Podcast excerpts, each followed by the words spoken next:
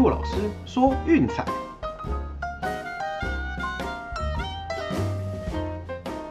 看球赛买运彩，老师教你前往拿白。大家好，我是骆老师，欢迎来到骆老师说运彩的节目。哦，那昨天呢，因为白天比较忙啦，对，要跑比较多的地方，对，所以我有在群组跟各位说，就是节目的部分暂停一次，啊，跟各位说不好意思啦。哦，不过当然啦，就是原本预计要推荐的那个老虎对白袜的比赛英语联赛，所以从结果论来说，嗯，其实也是做白工啦。那没关系，今天就恢复正常的录制节目。哦，那我们也来先回顾一下这两天的战绩吧。那前天的部分呢，我们节目是推荐老虎受让。那最后也确实啦，嗯，老虎这个表现真的没有让人失望，以五比三击败白袜。那这个部分我们昨天的免费推荐有讲到哈，那就是其实在明星赛后牛棚自得分率第二名的球队，嗯，就是老虎。对，所以其实这些年轻球员看起来下半季的表现是渐入佳境哦，有时候可能就是这样子啊，没有压力、没有竞争的时候，对，反而放开来打，哦，居然打出了意想不到的好战绩。像小熊之前那个七连胜也是，那正常大家都觉得说这支球队已经卖的都卖光了，剩下这个三 A 阵容在打大联盟，应该是要被屌虐才对。哎，结果想不到居然出现一波连胜，哦，这个我想应该是所有人始料未及的。那当然有时候就会出现这种现象啦，这也是大家不妨值得多观察、多注意的一些指标。哦，那至于说 VIP 推荐的部分呢，我们是推太空人让分，嗯，这场应该就没什么悬念啦，早早就打爆把它碾过去，最后是十比五轻取的天使。那至于说昨天的部分呢，就是刚刚讲过的第一场比赛白袜队老虎联赛，那另一场就是水手以四比一击败运动家。哦，这场水手又帮我们赚了不少钱，对，受让赌赢的赔率大概有一点二上下，哦，真的是好吃一直吃啊！这阵子真的要谢谢水手跟老虎帮我们赚了不少钱，所以前天到昨天的战绩哈，一共就是三胜一延赛，哦，那近况算是相当的不错，在球季的最后应该是有帮到各位不少忙才对。这一季哦，其实像老虎啊、水手还有洛基的表现都是超出预期的。对，本来预计应该是说，嗯，这几支球队应该是整年被欺压、被压着打，哦，甚至有可能百败。哎，没想到他们居然能够打出近五成的胜率，哦，或是至少在主场的胜率是高于五成的。对那我想这个都是说长期锁定这些指标来投资都是有赚钱的。对，那你看我们这一阵其实也蛮长，就是挑这几对，比如说老虎的主场啦，还有就是水手受让，对，或者洛基主场这些指标。那当然不可能每一场都赢哦，不过像这一种就是被看衰的一方，毕竟是受让赔率比较好。对，长期来讲，其实只要五十五十就能够赚钱。对，这也是为什么我们一直跟各位强调，就是说没事不要去下什么一加一减。对，赔率该高该吃下去的，就是你把它吃下去，哦，才不会就是长期在损耗你的获利。真的进洞几率就是六分之一，简单讲，大概八成的时候哦，跟洞是没有关系的。对，所以说你下一个一加一减，每一场比赛少个两成，对不对？一个礼拜等于你就是限掉一注的钱哦。所以这个部分关于数学的基础概念，要跟再跟各位强调一次。哦，那当然啦，如果要玩日本直棒的话，那个毕竟就是非常大量的一分差跟受让哦，这个时候一加一减就非常非常的正 EV 哦，没事不要去下什么独赢或是让分，对，因为就是和局是没来没赚钱的，对，所以像这样子的策略就是其实是因球种因联赛而异哦，大家不妨多斟酌一下。好，那回顾完战绩之后呢，来看看最近有什么体坛的大小事吧。那首先呢，就是哇，不死鸟在线，红雀十一连胜，哦，吓死人了！现在外卡已经甩到领先四点五场，呃，把红人跟教士远远抛在后头。那刚好教士近期也是一波连败，被巨人修理的很惨，哦，所以看起来啦，嗯，应该九成多的几率，哦，是红雀要到外卡去道奇决一死战了。那我们前面也提过嘛，对赛程也是一个很好，就是决定我们策略的指标。对教室真的很不幸的哦，最后两个礼拜的赛程真的太硬太硬，要接连面对道奇、巨人、勇士这种通通是分区龙头等级的球队哦，那所以这一季看起来希望是很渺茫啦，只能说明年再来过喽。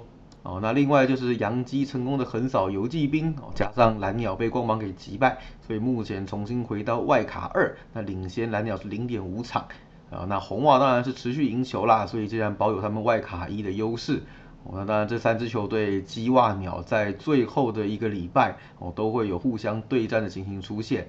哎，那美联东区可能哦，真的要战到最后一天，最后的一兵一卒才能分晓排名。我相信啦，球迷一定最爱看的就是这个哦，所以只能说预知结果如何，请待下回分解。那另外，我们也来看一下 NBA 的新闻哦，Simmons 人生依然持续上演。目前是拒绝到七六人的训练营报道，那新的合约也没有个着落。那有听说啦，拓荒者有对他提出报价，不过到底会降落谁家呢？还是会一直这样闹下去？那 我想啦，以他就是季后赛这个表现，他可能没有太多谈判的筹码。这样闹下去，老实说对他自己是不利的。毕竟越到开季时间，那他就更没有本钱去和其他球队做交涉、做攀谈。嗯，所以个人建议啦，真的赶快找一支球队找个归属哦，先让自己有个舞台发挥比较实际，签个短约都不见得是坏事哦，否则到时候那个合约的价码嗯会很难看的。然后另外呢，就是快艇队史最强的射手 J.J. Redd 已经宣布退休了。他在 NBA 奋战了十五个球季，一共出赛九百四十场比赛，平均的得分是十二点八。一共投进了一千九百五十颗三分球哦，这个在 NBA 历史上是排名第十五名哦。也不要忘记哦，他是杜克大学校史上的得分王哦，一共攻进了两千七百六十九分，在他的大学生涯当中哦，至今还是无人能破。我看算一算，现在已经轮到零六年那一梯，他要退休了哦，老球迷应该是感到相当的不舍。那在 Redick 宣布退休之后呢，零六 T 目前也只剩下六个人持续在 NBA 战场上奋战。哦，所以呢，我想我们应该要珍惜这些球员能够在场上打拼的时光，感谢他们为我们带来一场又一场精彩的球赛。哦，那这个每一场比赛可能都是见证历史。哦，那今年球季结束之后，搞不好，嗯，这些零六 T 的又有不少要退休了啦。啊，只能说希望最后一年能够看到某些球员顺利圆梦喽。好，那看完了新闻重点之后呢，接下来就进入我们单场分析的节目单元了。啊，我们今天呢选了一场早场的比赛给大家。哎，对，就是我们最近一直在谈的水手队运动家啊。先发投手是菊池雄星对 Chris Bassett。哦，那菊池雄星我们前几天有在群组讨论过了，就是说下半季看起来是出现了严重的疲劳现象。哦，明星赛后完全是荒腔走板，战绩只有一胜五败，自得分率高达五点八二，被打击率超过三成。哦，我的天呐，这跟上半季那种优质先发制造机是截然不同的两个档次。哦，那不过这场比赛呢，其实有两个条件对他是蛮有利的。那首先就是这是一场日常的比赛，他在白天的战绩是三胜两败，自得分率一点九四。那第二个就是对手是他投的非常得心应手的运动家。哦，那面对运动家已经是连续五场优质先发，期间的自得分率只有一点七四。哎，这个就是我们常说的同分区的对手，因为对彼此太熟悉了，所以非常容易形成这种一面倒的数据。那我想在局池面对运动家这个 case 当中，就是投手占了很大的优势。哦，那至于说 Bassy 的部分呢，哦，终于回来了。对，先前我们都知道他被就是强击球打到脸部，之后面部骨折。那真的啦，还好他是回来了，那个画面真的很惊悚，我都不敢再看一次了。对，那我们呢就希望说他能够回来，嗯，帮运动家在季末争外卡之路能够有所贡献喽。哦，那我们都知道了，他是整机高稳定的投手，那在主场跟在白天哦都是投的比较好的。哎，那主场是四胜三败，自得分率二点五五；白天是四胜一败，自得分率二点七五。哦，这个都是低于他的平均值的表现的。对，那对水手呢，基本上投的虽然是不是非常理想啦。哦，今年的两次交手都失掉了四分哦，一个只投了九局而已。不过也只有这个部分哦，是今天唯一对打者比较有利的一项数据哦。怎么说呢？我们来看看其他的部分就知道了。对，那水手这阵子哦，其实投手的表现是相当的出色哦。最近的五场这波客场之旅哈，团队的投手 ERA 只有二点六六，先发是二点五一哦，牛棚是是二点九二。对，唯一的爆掉一场，哎呀，就是菊池雄心。不过我们前面有提过啦，就是这两个条件，白天加上对运动家，应该是有不小的机会哦，能够让他扭转这样颓势。哦，那运动家的部分呢，其实投手战力一直都不是问题。对，最近的投手自得分率也低到不行，只有二点一五啊。牛棚更是强到全面压制，自得分率只有一点五零。那为什么会沦落到被水手超车呢？哦，问题就在于打击实在是太低迷、太不正了。哦，近期的传队打击率只有一成九八，对你没听错，两成有找。哦，这当中很关键的一个重要的指标就是中心棒次全面熄火。对，自从明星赛后呢，啊，Matt Olson、Jed Lowry、Matt Cannon，哦，这些中心的主力打者，这些中心打者所有的表现都在直线下滑。哦，那尤其是像 Lowry 跟 Cannon 下半季的打击率只有两成出头，哎，这个完全就是攻击上的断层。就算你补来了 Starling Marte 前面打得再猛，送不回来没有用啊。所以我想了，就是中心棒次这个问题哈，才会是他们季末要面临最大的一个考验。对，因此呢，每一场比赛都是必须靠投手来主导战局哦，才不会被对手一波带走。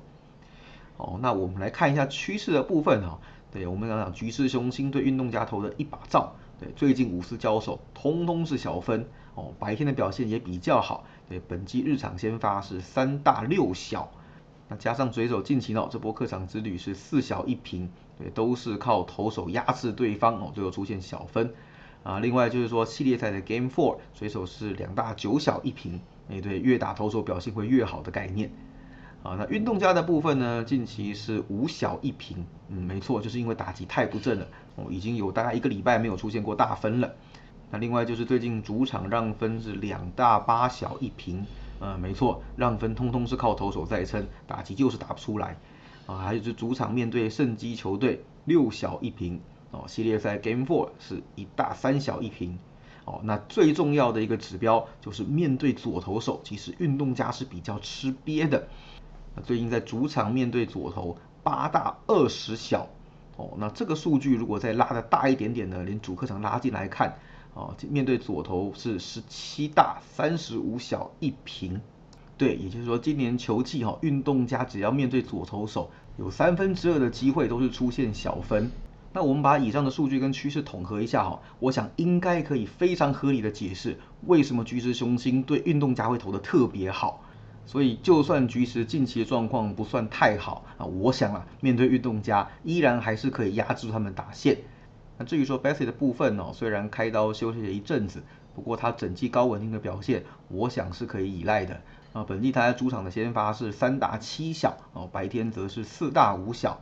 那另外就是说这两支球队交手近期是五连小哦，所以九次的交手也是一大八小。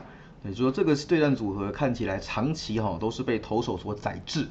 哦，那所以这场比赛看起来，新的投手战的机会是比较高的。我们随手受让跳过一天，这场比赛我们的推荐是八点五小。好了，那以上就是今天的节目内容，希望大家会喜欢。好，再次跟大家提醒哦，就是我们美国职棒剩下最后一个礼拜，我们的季后赛是全部做免费，当做一个售后服务。